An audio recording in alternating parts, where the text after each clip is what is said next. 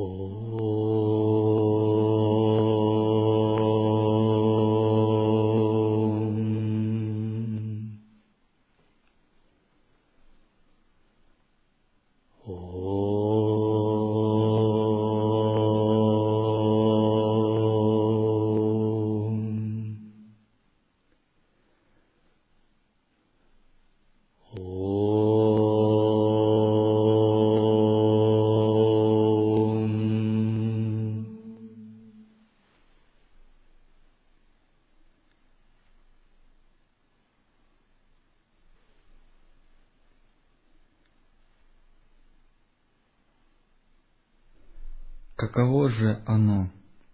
Это высшее состояние, состояние того, кто познал состояние Турия. Не у каждого есть опыт постоянного пребывания в этом состоянии, то есть состоянии неразвлечения объектов. Тот, кто побывал в этом состоянии, позднее пробуждается от него в этом мире. Но для пробудившегося этот мир уже не прежний. Он видит, что обретенное им знание единства, именуемого четвертым состоянием, присуще всему в этом мире, сияя, как все это. В Бхагавадгите есть такая фраза.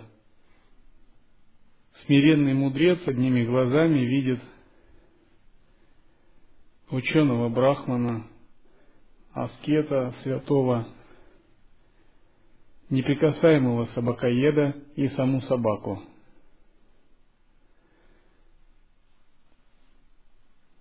Одними глазами означает, что видя все это, воспринимает в них единство Брахмана – он не околдовывается многообразием. Как фактор восприятия многообразия существует, но в сущности, как нечто самодостаточное, есть только единство. Состояние Турия, когда мы прозреваем единство, играющее в многообразии, единство среди многообразия. Когда его можно прозреть, когда мы должными глазами смотрим на мир. Не глазами поверхностных оценок и собственного ума, а глазами невынесения оценок, глазами созерцательного присутствия –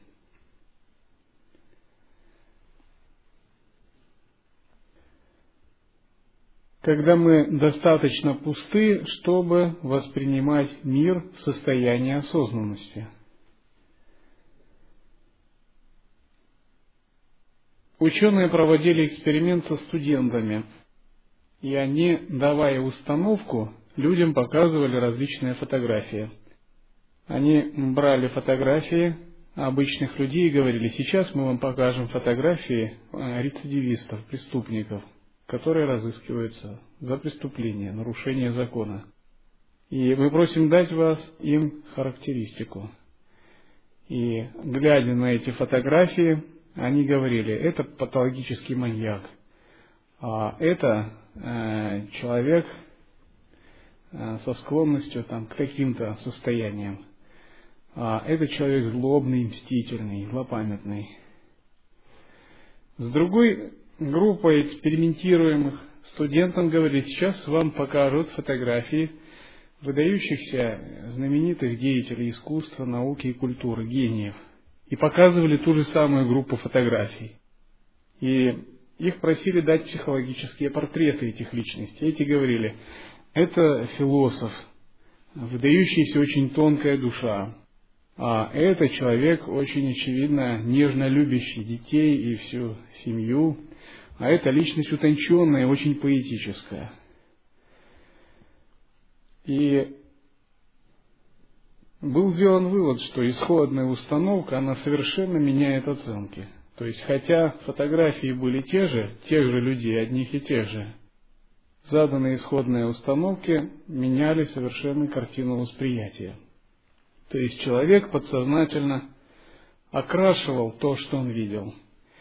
Такой окрашенный взгляд именуется дришти, кармическое видение. Локадришти, кармическое видение. То есть мы на самом деле предметы не видим.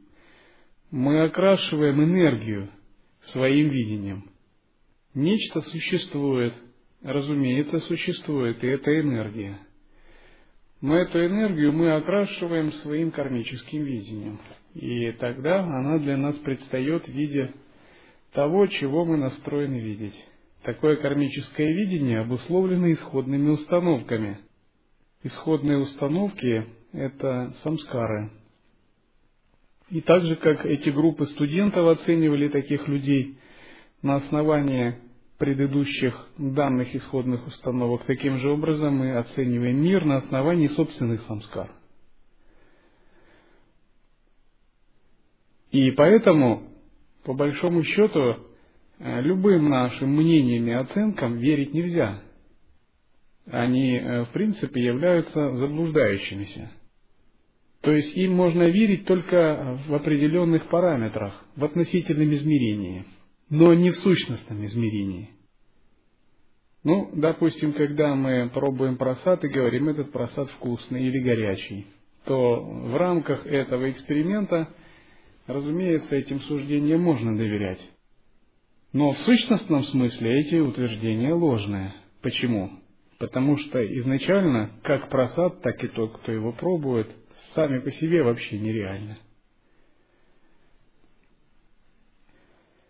Мы живем не в пространстве грубых материальных объектов и даже не энергии, а в определенных пространствах смыслов, созданных нашим сознанием.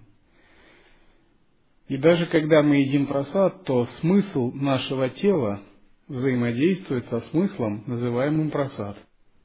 Тогда в смысле нашего тела возникает смысл насыщения, и мы говорим «я поел». Но действительно ни просада, ни реального насыщения ни тела не существует, как неких самосущих твердых объектов. Это взаимодействие, игра смыслов. Смысл вкуса просада сочетается со смыслом желудочного сока, нашего кишечника и тела, со смыслом наших представлений о еде. И возникает новый смысл в результате их насыщения. И мы говорим, я поел. Но если бы мы знали, что все это не более чем различные игры смыслов, сгенерированных нашим же сознанием. Как это вообще можно понять? Ну, представьте, что есть в виртуальном мире некая виртуальная реальность. И там есть аватар, некий человечек.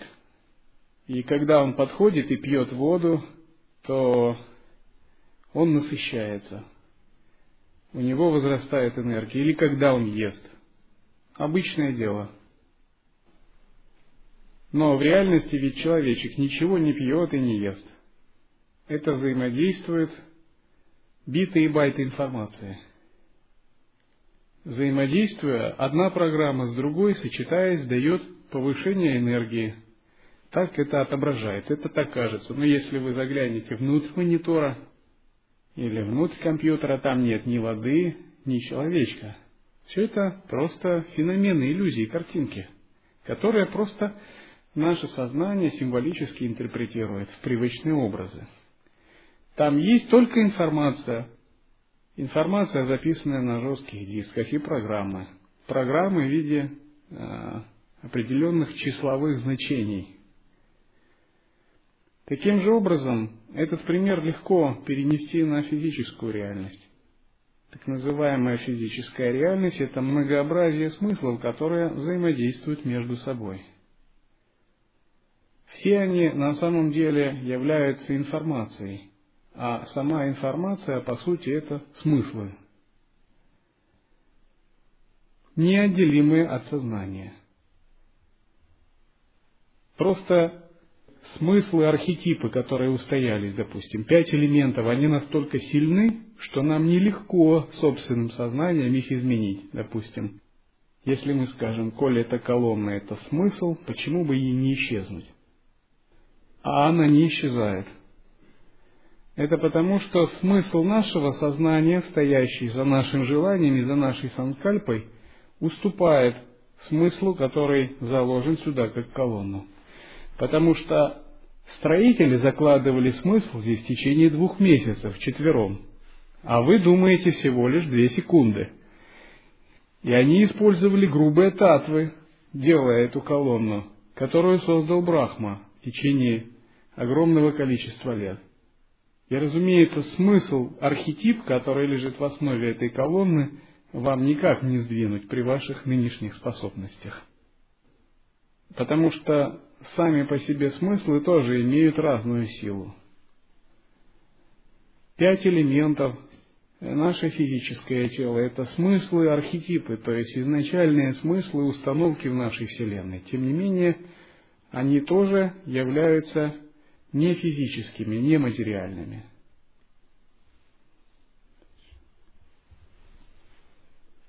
И он не будет стремиться к познанию иных, кроме этого знания, образов этого мира. Он знает, что эти образы — суть проявления вовне того, что он увидел в себе. Он отвергает привычное различие и повсюду видит одно.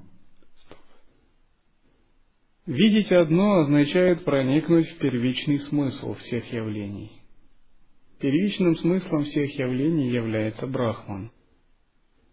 И вначале йогин проникает в этот первичный смысл внутри своего сознания.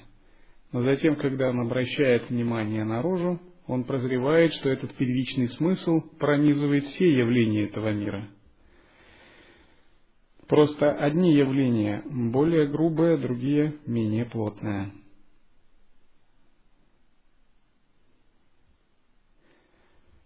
В этом мире все соткано из сознания, так же как внутри сновидящего, когда он видит дома, деревья, животных и людей, вы не найдете настоящих домов или настоящих животных. Все это ведь внутри спящего. А когда человек спит, то в нем нет деревьев из дерева, и внутри него нет домов из камня. Внутри него есть только сознание. Тем не менее, он может видеть сны и в этих сновидениях полностью переживать иллюзию реальности. Она может ему даже казаться твердой. Подобным же образом и этот мир. Как в сновидении все не отлично от ума сновидца, так и в этом мире все не отлично от ума нашего.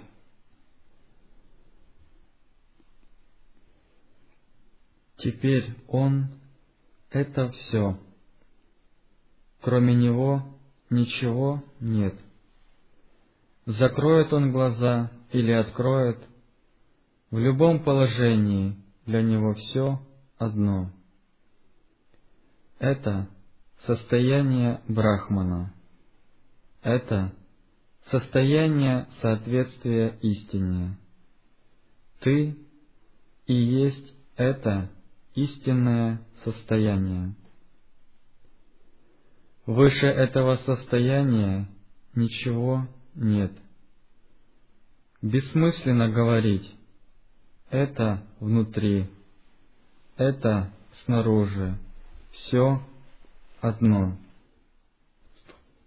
Обычно, когда мы еще говорим о едином вкусе, то мы говорим, что это не только снятие дихотомии, единство многообразия, но и снятие другой дихотомии, внутренней и внешней. То есть есть различные виды дуальности, двойственности или дихотомии, как еще говорят. И одна из главных – это единство и многообразие. Допустим, я всегда чувствую себя одним, но вокруг мир всегда многообразен. Другой вид дихотомии – это двойственность внутренняя и внешняя. Когда наступает реализация единого вкуса, внутреннее и внешнее также исчезают, как двойственное восприятие. Внутреннее и внешнее пространство смешивается – Вы знаете, что тело подобно городу, в котором живут разные существа, духи, божества и прочее. Внешний мир – это продолжение сознания, все едино с умом. И где здесь именно только внешнее, и где здесь только внутреннее, трудно сказать. Все это становится полностью одним. Пример таков, когда человек видит сновидение, то он видит тоже в сновидении внешний мир, а себя чувствует как что-то отдельное от внешнего мира. Но ведь все это сновидение происходит внутри него. Он видит сон, лежа на кровати. Во сне ему снится город, и что он бродит по городу. Но чтобы видеть сон, он не встает с кровати, он продолжает на ней спать, и город, и он сам, все это снятся ему внутри него самого. И вот те представления о внутреннем и внешнем, когда ему снится, что он бродит по городу, они все являются его внутренним пространством. Таким же образом, когда единый вкус на уровне пространства реализовывается, мы понимаем, что видимый внешний мир и наше собственное тело – это одно, единое пространство, которое происходит внутри нас самих.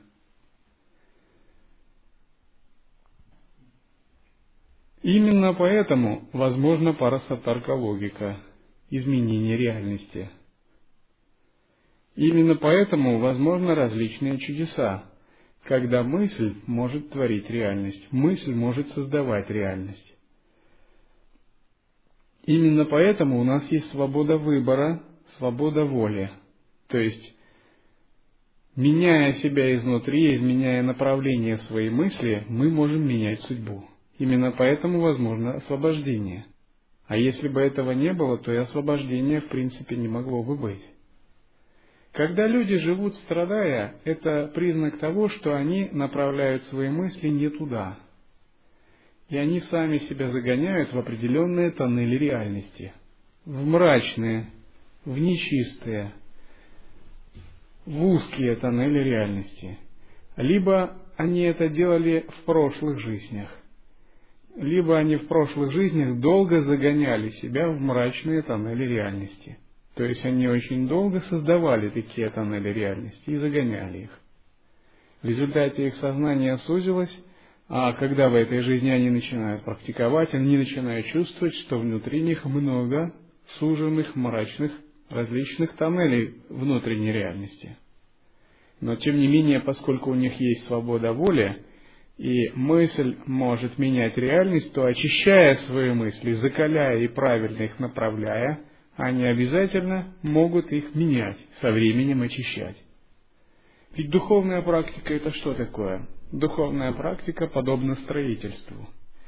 Когда шаг за шагом, день за днем, вы внутри себя строите правильное состояние. Каждый день вы кладете по некому кирпичику ваше большое здание. Духовная практика подобна тому, как вы строите очень красивый дворец внутри. Особенно это переживается во время йоги иллюзорного тела. Потому что в йоге иллюзорного тела вы конкретно работаете с образами, с визуализацией. Визуализируете мандалу, себя в образе божества и так далее. Но даже не в йоге иллюзорного тела – если вы занимаетесь созерцанием, то внутри себя вы каждый день что-то создаете, что-то очищаете и строите. Разумеется, это касается тех, которые ведут духовную работу созерцания. То есть, чтобы у нас что-то построилось, мы каждый день должны направлять свои мысли в должном состоянии, в правильное русло, задавать им правильную цель и добиваться этого – а если мы не направляем, то, естественно, наш внутренний дворец не строится. И, возможно, кто-то построил фундамент, кто-то выложил стены, кто-то уже строит крышу и начнет скоро внутреннюю отделку.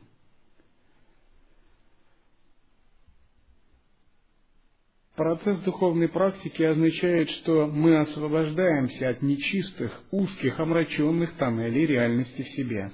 И мы открываем чистое, широкие, возвышенное, утонченные и божественные тоннели реальности, меняя себя изнутри. В том-то и дело, что все это возможно делать, если мы меняем себя изнутри. Нечистое и грубое отсекаем, чистое представление пестуем.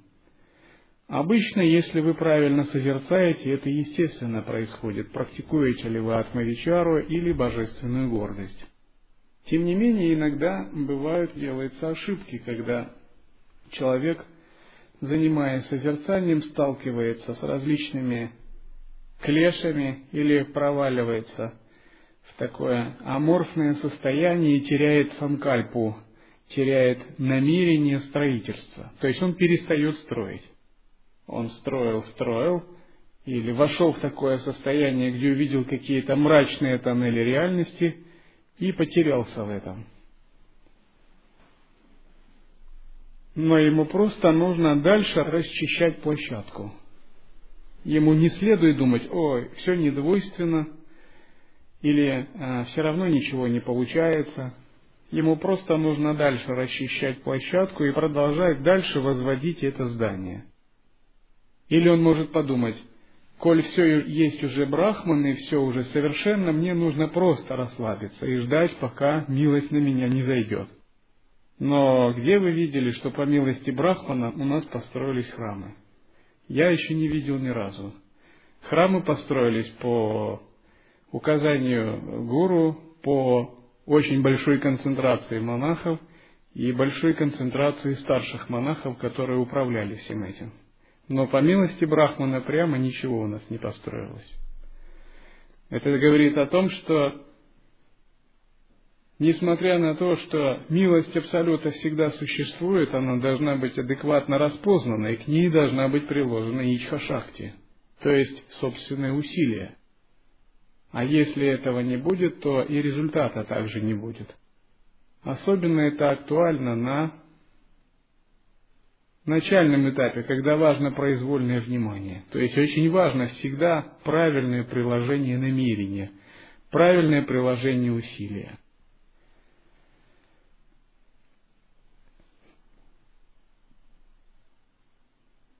Другими словами, милость Брахмана, она в том и проявляется, что мы сами принимаем решение, проявляем личную волю, личную свободу, волю и ясность. Это и есть милость Брахмана. То есть милость Брахмана проявляется как предоставление нам возможности, предоставление нам свободы воли, предоставление нам возможности принимать решения. Но если неправильно понять это, это можно подумать как, ну, ничего не делание.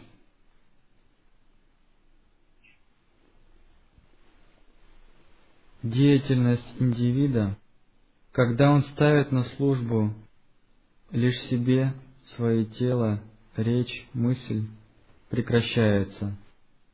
Теперь они работают на общее благо всех и вся. Фрагментарное «я» уходит прочь. Эгоизм больше никогда не возвращается. С этого момента индивида называют освобожденным здесь и сейчас, мукта. Хотя у него есть тело, но оно не связано с его бытием. Когда оно умирает, это не его смерть. Он вечен. Когда физическое тело йогина разрушается – то душа из него выскальзывает, как и у всех остальных. Но поскольку эта душа очищена, и практикой она преобразована в иллюзорное тело божества, либо внутри эта душа преобразована в мандалу с центральным божеством Мандалишваром, либо она преобразована в санкальпу и соединена со светом, то эта душа не перерождается, подобно душам других, не идет на суд ямы, не испытывает последствий грехов и заслуг, не испытывает адских состояний, не испытывает страдания от привязанности к телу, не испытывает желания нового воплощения, не ищет тело для исполнения своих неудовлетворенных желаний. Не тоскует. Если это душа подлинно возвышенного святого, она входит в бесконечное пространство, в бесконечное сознание. И через некоторое время вливается в полное переживание недвойственности, соединяется со светом. Остается там, затем зарождает творческую функцию, эманирует из себя иллюзорные тела, проявляется как множество иллюзорных тел на благо живых существ, создает чистые страны и продолжает развлекаться в различных энергиях и состояниях. Если эта душа святого пониже уровнем, она идет в чистую страну, в мир небожителей, в божественном иллюзорном теле, чтобы продолжать там духовную практику.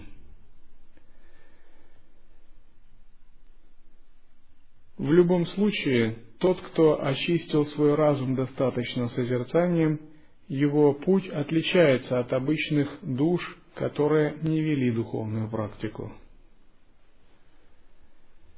Особенно важно соблюдать самаи.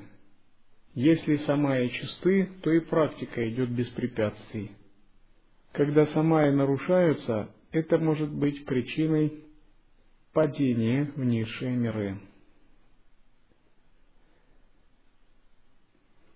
Практик же высшей категории силой только одной самаи естественного созерцания освобождается от любых сансарных миров и воцаряется сам как божество Мандалишвар, эманируя иллюзорные тела.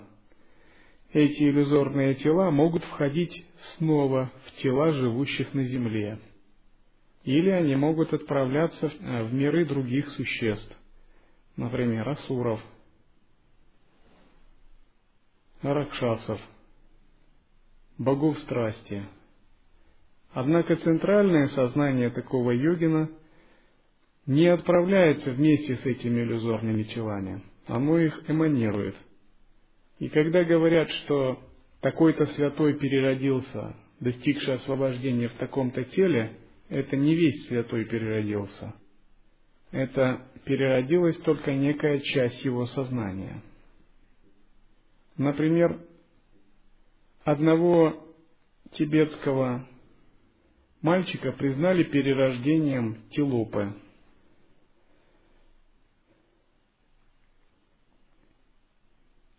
И когда он переродился, он демонстрировал качество обычного человека. Поехал в Америку, женился, когда ему было 19 лет, ходил на хоккей, решил сам зарабатывать деньги, торговал различными вещами, получил мирской опыт – в двадцать чем-то лет он приехал и возглавил собрание буддистов, по-моему, в Калмыкии. Если посмотреть, что это перерождался сам Тилопа, то странно подумать, зачем ему это. Однако перерождалась какая-то часть Тилопы, которой была дана свобода воли и свобода сознания. Поскольку сознание многомерно, оно может эманировать из себя различные части. Иногда некоторые не понимающие этого тибетские жители, они смеялись, глядя на то, что перерожденцы якобы из э, жизни в жизнь как бы деградируют. То есть вот перерождение такого-то святого, а в этой жизни он как мирянин. Как это может быть? И они так скептически думали, перерожденцы это или нет. Однако, когда говорят перерожденцы, это не значит, что сознание самого святого перерождается. Перерождается только его эманация, скорее это его представитель. Некоторая капля сознания помещается в утробу матери, и поэтому перерождается. А таких капель сознания может быть сотни или тысячи, это всего лишь одна из тысяч этих капель. Сам же он живет не в этом мире, не перерождается, а находится в мандале в чистой стране, является владыкой чистой страны и возглавляет эту чистую страну.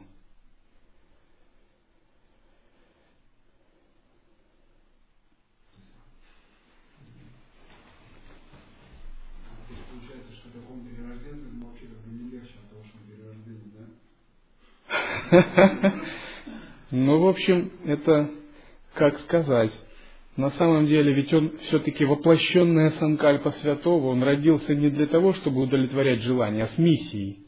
И эта миссия заложена, даже если он не знает, все равно она его будет вести. То есть на уровне сознания он может даже не знать об этом. Тем не менее, в его кармах нет мирских мотиваций. Он является воплощением миссии. То есть вот вы создаете фигурку для чего-то и отпускаете ее на волю, предоставляя ей действовать самостоятельно. Но закладываете туда определенную магию, и она будет действовать в соответствии с вашей санкальпой, даже сама не понимая, что она делает. И в процессе этого она будет сама себя осознавать и восстанавливать. То есть такие существа чистое рождение имеют. Они рождаются не так, как люди. Ведь некоторые люди рождаются из-за ненависти. На поле боя был убит солдат и его соперник. Но чувство ненависти определило следующее перерождение. Он переродился в семье соперника, его старшим братом и рождается маленький ребенок, а старший брат приходит с войны. И маленький ребенок подрастает, и потом непонятно, почему между младшим братом и старшим разница в 20 лет, но ненависть, как между двумя врагами. А потому что причиной была рождение ненависть. То же самое привязанность. Но у него таких причин нет, он рождается чистым. Например, распространить дхарму, восстановить дхарму в какой-либо стране, сгармонизировать взаимоотношения между людьми, привнести учение, создать какой-нибудь храмовый комплекс служению какому-то великому божеству.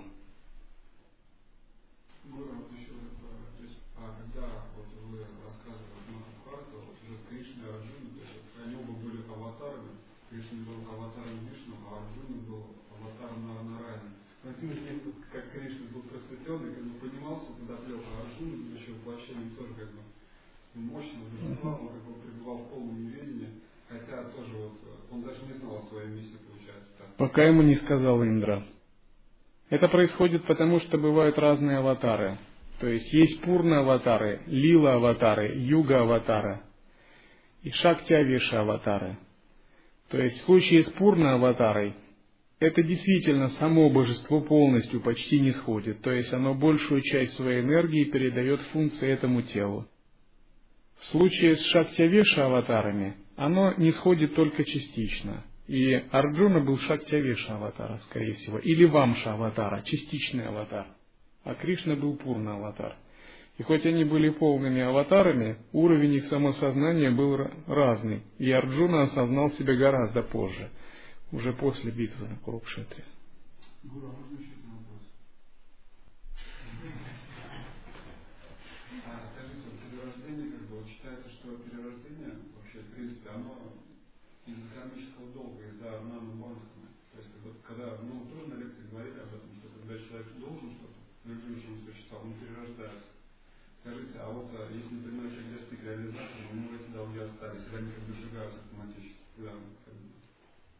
Когда достигается реализация, нет ни картритвы, ни карты, ни долгов, ни того, кому должны. Имеется в виду, когда достигается реализация и происходит перерождение. То есть долги этого тела еще могут остаться, они по привычке в этой жизни будут происходить, но при перерождении такого уже нету.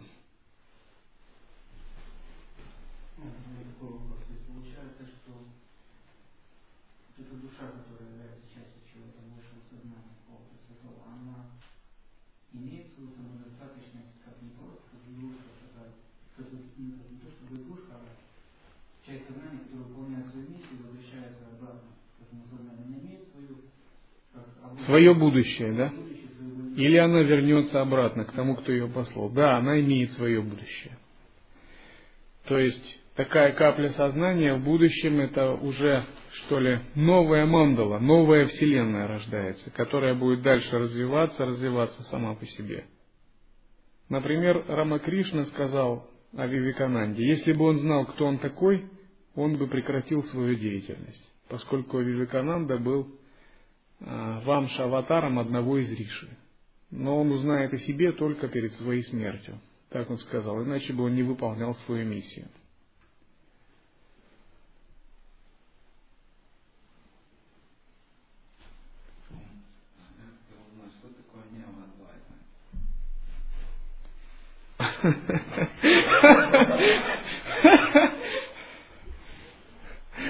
Садитесь.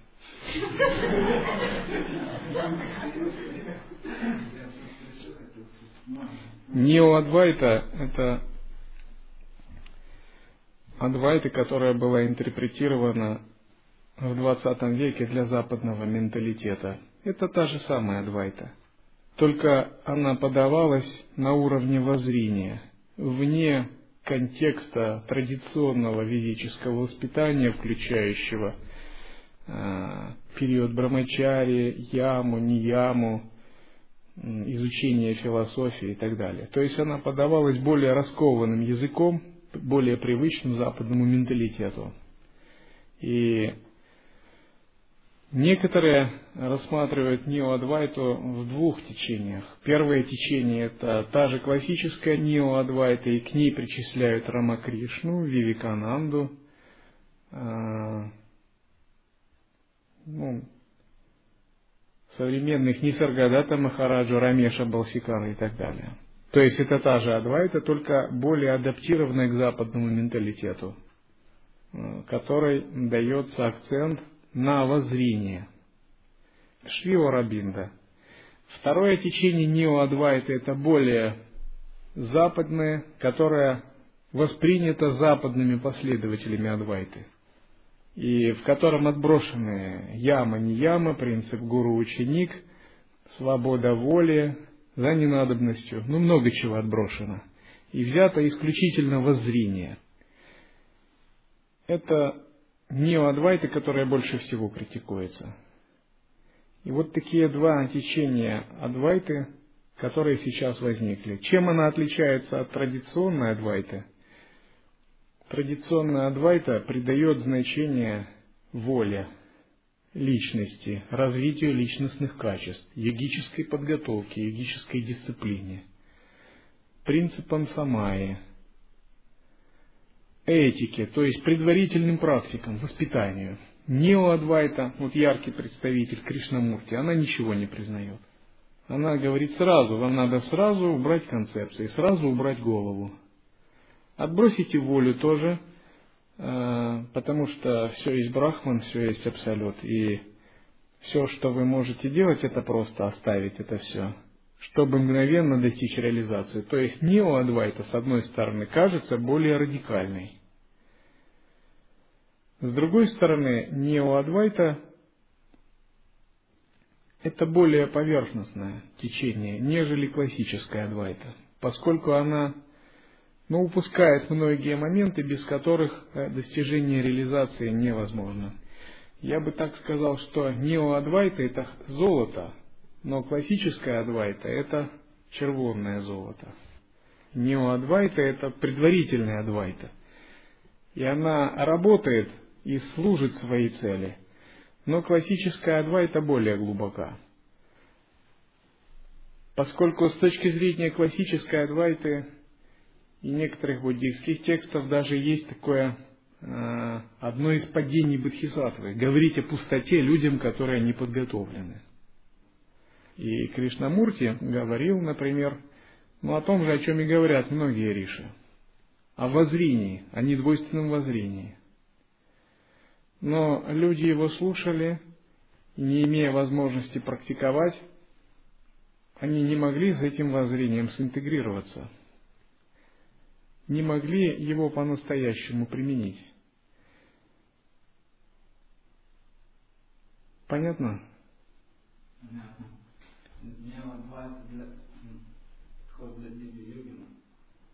Нет, я не думаю так. Неоадвайта – подход для широких масс, чтобы они могли воспринять адвайту. То есть это популярная адвайта.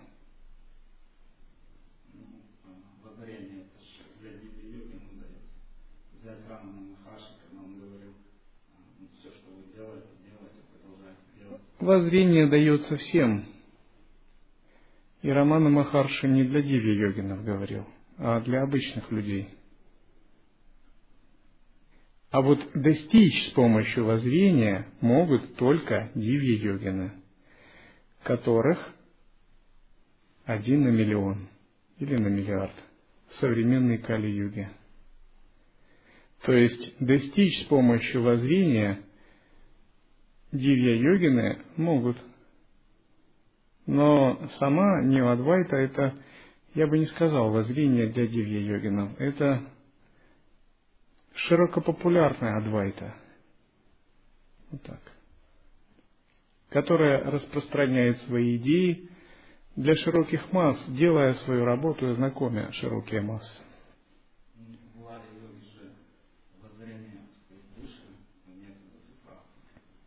Конечно.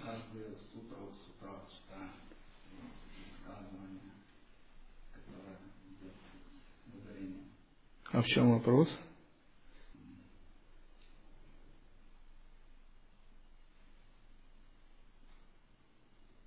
Вопрос не возник. С помощью воззрения можно достичь очень быстро. Да ну. Это не вопрос, это утверждение. Я вопрос хочу услышать. В чем вопрос? Можно ли достичь с помощью воззрения? Ответ. Для йогина высшей квалификации можно, но таких йогинов один на миллиард. По этому поводу отправляю вас наставлением Падмасамбавы, который говорил в одной из совета рожденного из лотоса. Надеяться, что можно достичь с помощью воззрения в закчение, это мара воззрения.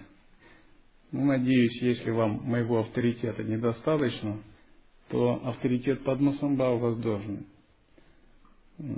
На самом деле, воззрение высоко, но адекватно его понять мало кто может.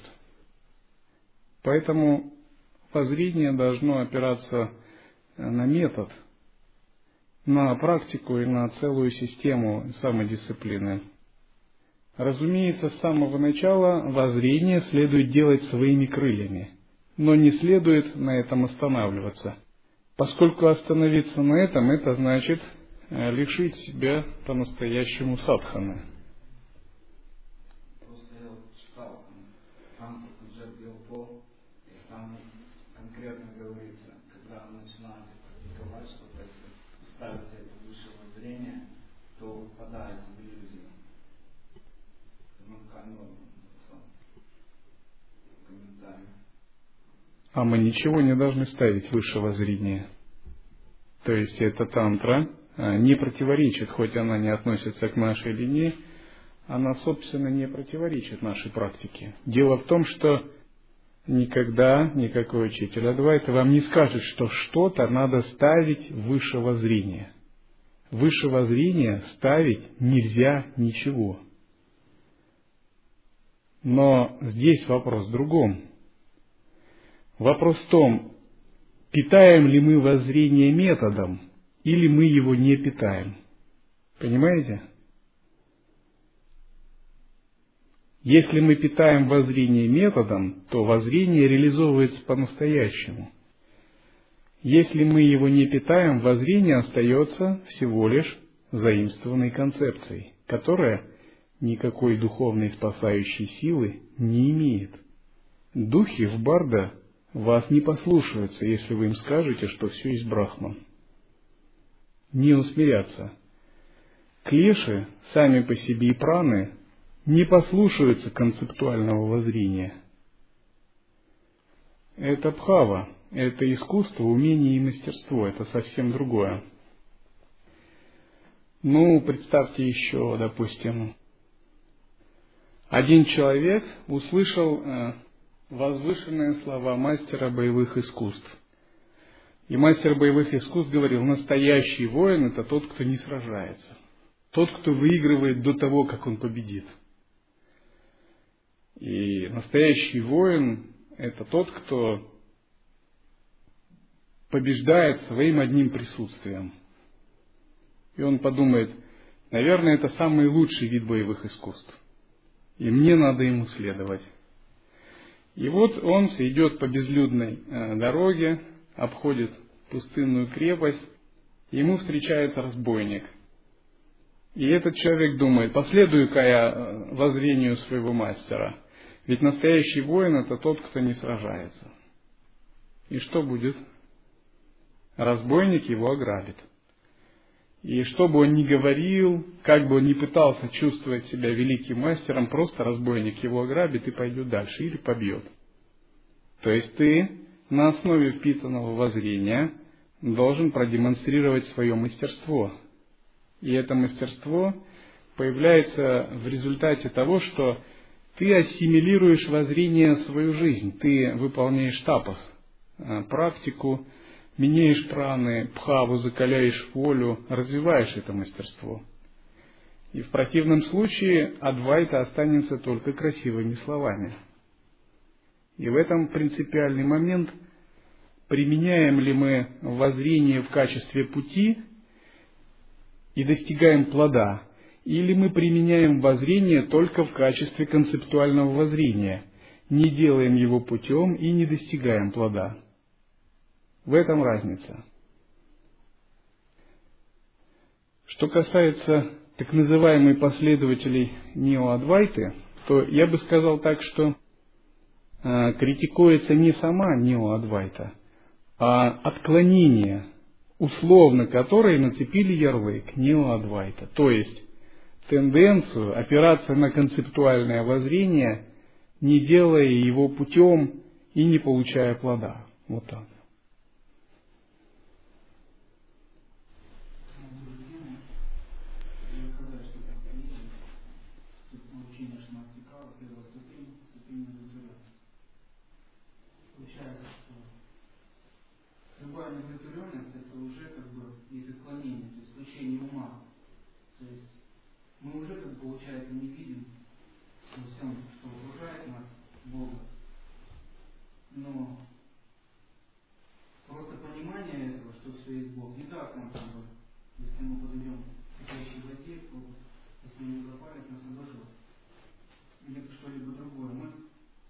Стоп, да, да. То есть просто умственное понимание, так? Во-первых, мы должны верить в это. Во-вторых, наша вера, что все есть Бог, должна быть сильнее, чем наша вера, что это есть вода. Вот есть реальность, и мы верим, что вода горячая, и что она обжигает наше тело. И в это верит наше тело также, да? И если мы поднесем руку, то мы закричим от боли. Мы слишком верим в то, что это вода горячая, а есть вера в Бога. Но вера в Бога не может вытеснить нашу ложную веру в воду, которая горячая. Она очень слаба. И адвайта пути и плода – это когда твоя вера, то есть интеграция с Абсолютом, становится настолько сильной, что она вытесняет веру в то, что вода горячая. Так?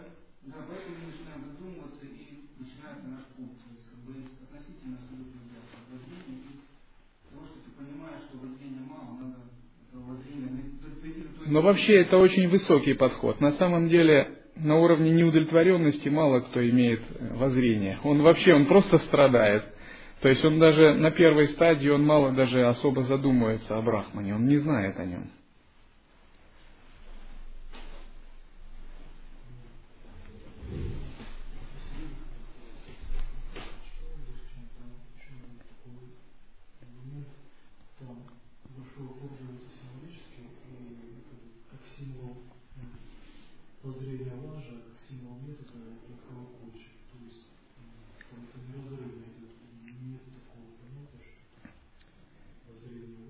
И Ванутары тантры тибетские, там очень строго с этим, как бы, э, там нет никаких отклонений в плане воззрения, и даже этих вопросов не возникает. В том-то и дело, что мы должны понять, как научиться соединять воззрение и метод, воззрение и осознавание, воззрение и поведение. И для опытного практика, который практикует под руководством гуру, таких вопросов в принципе не должно возникать. И он одно с другим прекрасно понимает и не путает. То есть он понимает, что практиковать воззрение не означает отвергать метод. И практиковать метод не означает ставить его выше воззрения. Но Кто же ставит метод высшего зрения? Такого никогда не было. Это все равно, что поставить Землю выше Солнца. Об этом даже и речи нет. Сколько бы мы ни говорили о методах, мы подчеркиваем, что все методы интегрированы в мандулу естественного осознавания, что они являются радужными разводами, игрой естественного состояния и выполняются неразрывно в контексте естественного состояния. Такая неразрывность – это азбука для начинающих, которую надо усвоить. Другой вопрос в том, что есть тенденция брать одно воззрение и причем концептуальное воззрение, и пытаться с помощью него, опираясь на него, сохраняя клеши, не имея э, садханы, не взращивая санкальпы, э, пытаться идти э, к освобождению.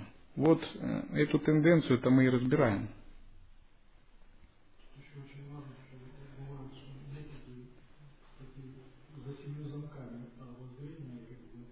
В том-то и дело. Воззрением все делятся, оно не секретное. Это все равно, что сделать тайным небо, э, космос, это бесполезно. А тайными являются именно методы, то есть вся соль именно в методах. Если вы воззрение можете прочитать в любой книжке, сходив в магазин «Путь к себе» в Москве или в нашей библиотеке, то когда вопрос касается метода, вы не найдете методов, потому что даже изложенный метод не работает, он работает через передачу и самаю. И метод требует посвящения, самая, определенных обязательств. И именно за счет метода и происходит чудо, таинство переплавления, когда то, что было концептуальным, заимствованным знанием, становится вашим личным переживанием.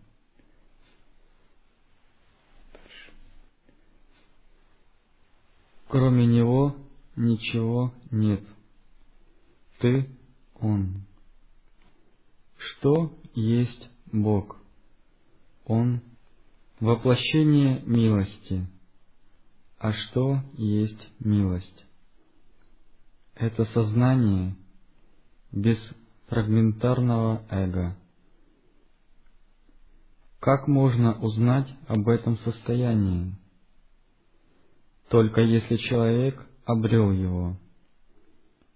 Такого в ведах называют тот, кто знает божественное, став им.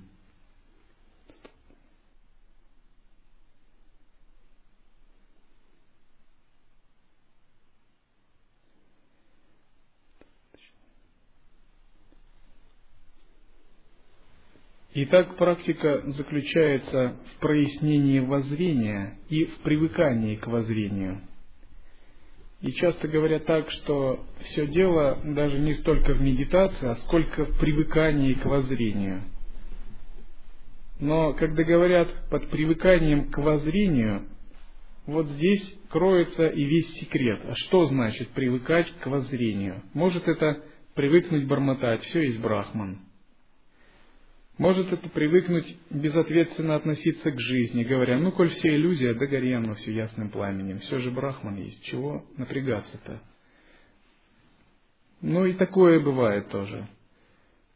И бывает человек, впадая в отклонение довольно сильное, впадает в цинизм, в неверие, в нигилизм. Все это называют нигилизм. Но нет ничего хуже духовного цинизма, духовного неверия, нигилизма под упаковкой адвайты.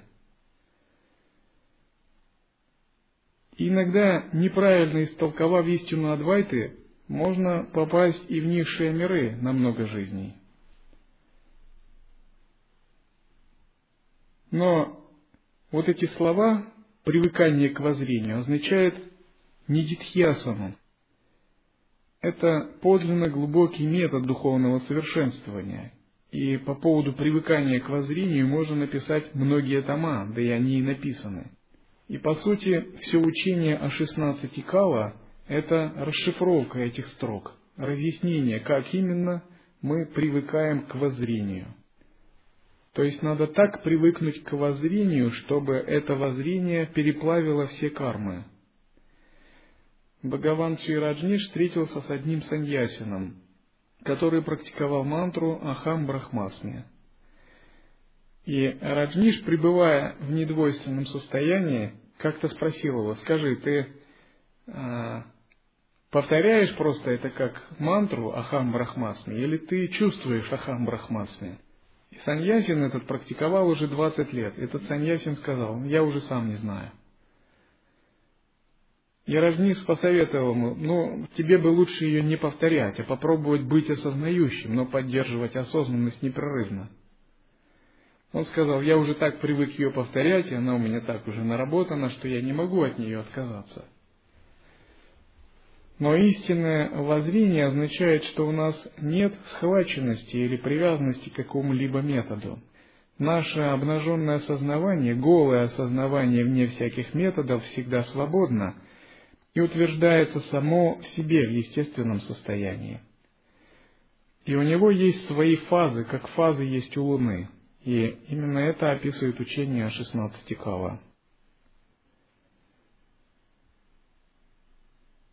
Истинное воззрение не означает ни духовный цинизм, замешанный на Адвайте, ни какое-то безответственное отношение к относительной реальности, ни отрицание методов не означает. Истинное воззрение – это такая филигранная, тончайшая работа, искусство – с тонким уровнем осознавания, когда вы учитесь его поддерживать, выращивать, воспитывать, насыщать силой и затем переплавлять ветры, объединяя их с чакрами и каналами.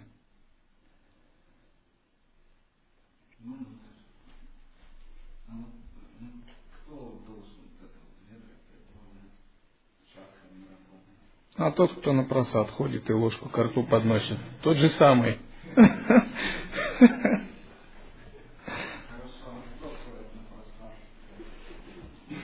Наверное, вы лучше должны знать.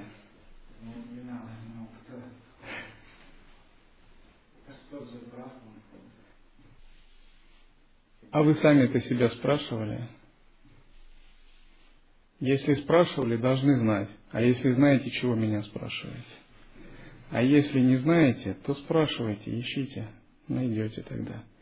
Я за вас не могу дать вам ответы. Так же, как я не могу за вас пообедать. То есть я могу попытаться это сделать, но вам это не поможет, вы не насытитесь. Я знаю, кто это, хорошо знаю.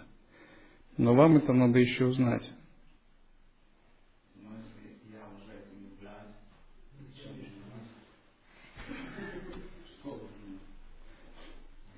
Вы этим являетесь. Только верьте в это. Хорошо? Но вы не верите в это.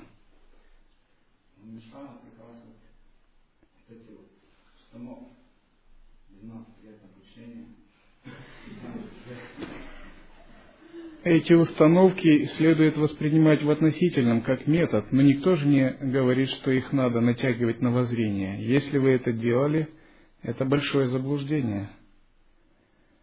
Это все равно, что говорить, что вам мешает расписание электрички на урень достичь освобождения. Это установки. Это игра энергии, которая разворачивается по своим законам, которые надо уважать, если ты хочешь из них черпать. То есть вы путаете воззрение с поведением. Истинному воззрению ничего не мешает, оно может интегрироваться с чем угодно. И с установками, и с расписанием электричек, с методами и прочим.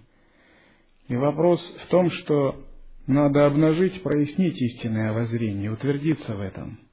То есть, когда вы говорите, что вы брахман, на самом деле это говорит ваш относительный ум, но вы так себя не чувствуете. Потому что само утверждение происходит не из пхавы, а из концепции. Однако, если вы будете упражняться в созерцании и поддержании «я есть брахман»,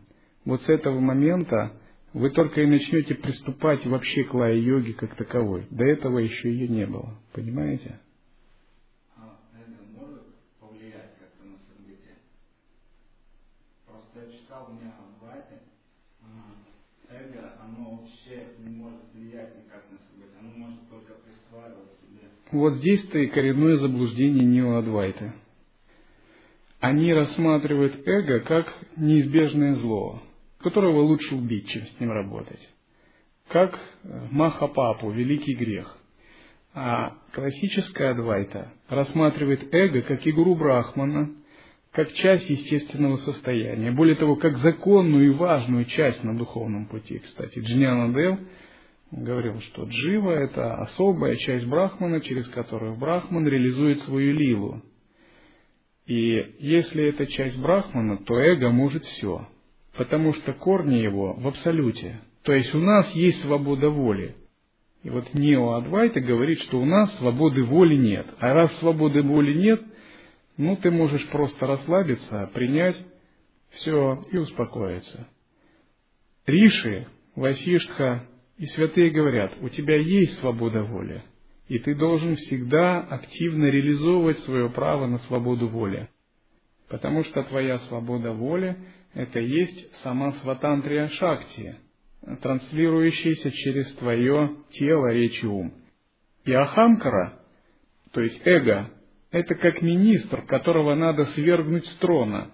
Но свергнув с трона, его не надо убивать, а ему надо предоставить свободу воли – то есть, что такое освобождение? Освобождение – это когда мы свергаем эго с трона.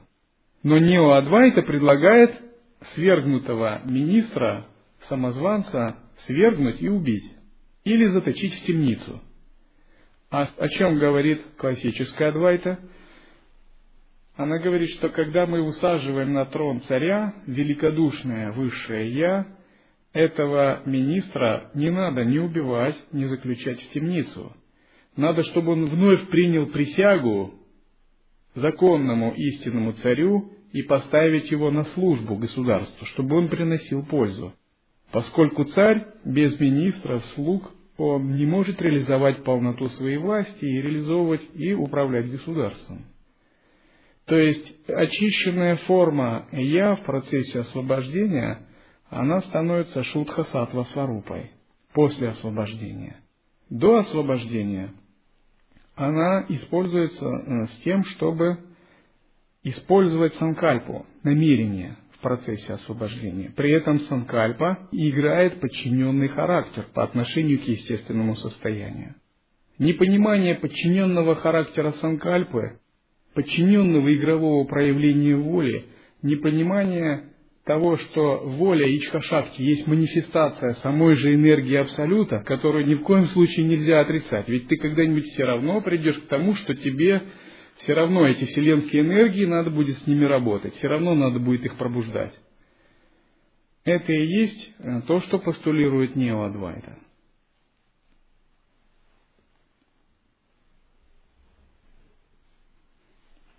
Нео Адвайта хороша для разминки мозгов – но для практики она слабовата.